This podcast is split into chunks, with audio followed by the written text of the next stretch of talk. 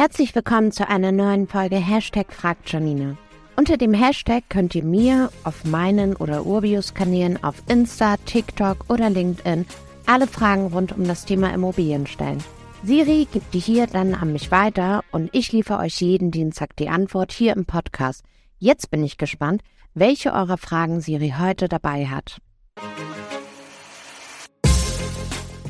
Hallo Janina, wie lange muss ich eine Immo bewohnen, um keine Spekulationssteuer zu zahlen?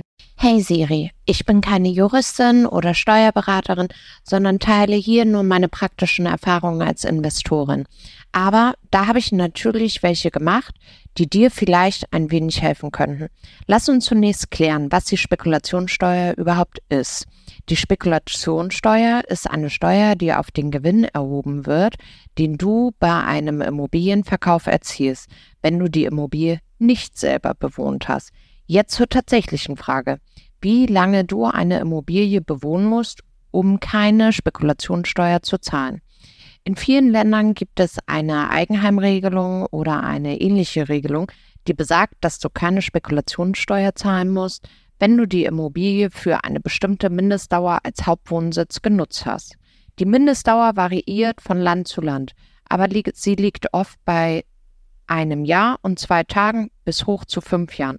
Das bedeutet, dass du die Immobilie als Hauptwohnsitz für diese Dauer bewohnen musst, um von der Spekulationssteuer befreit zu sein. Wenn du die Immobilie vor Ablauf der Mindestdauer verkaufst, kann die Spekulationssteuer fällig werden. Die genauen Bestimmungen können komplex sein und hängen von den Gesetzen deines Landes ab.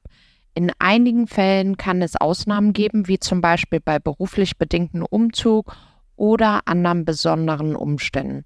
Zusammenfassend lässt sich sagen, dass die Dauer, für die du eine Immobilie als Hauptwohnsitz bewohnen musst, um keine Spekulationssteuer zu zahlen zu müssen, von den Gesetzen deines Landes abhängt. Es ist wichtig, diese Gesetze zu verstehen und zu beachten, wenn du eine Immobilie besitzt oder verkaufen möchtest. Mein Tipp an dich, um keine Fehler zu machen und wirklich eine wasserfeste Aussage zu bekommen, sprich mit einem Anwalt oder einer Anwältin oder halt mit dem Steuerberater oder Steuerberaterin. Danke, Janina. Bald habe ich sicher weitere Fragen an dich. Gerne, Siri. Ich freue mich auf weitere Fragen. Und wer da draußen noch eine Frage hat, immer gerne über Social-Kanäle auf mich oder Urbio zukommen. Dann gibt es die Antwort hier im Podcast. Und wenn ihr keine Folge verpassen möchtet, folgt dem Feed hier. Bis nächste Woche. Mach's gut.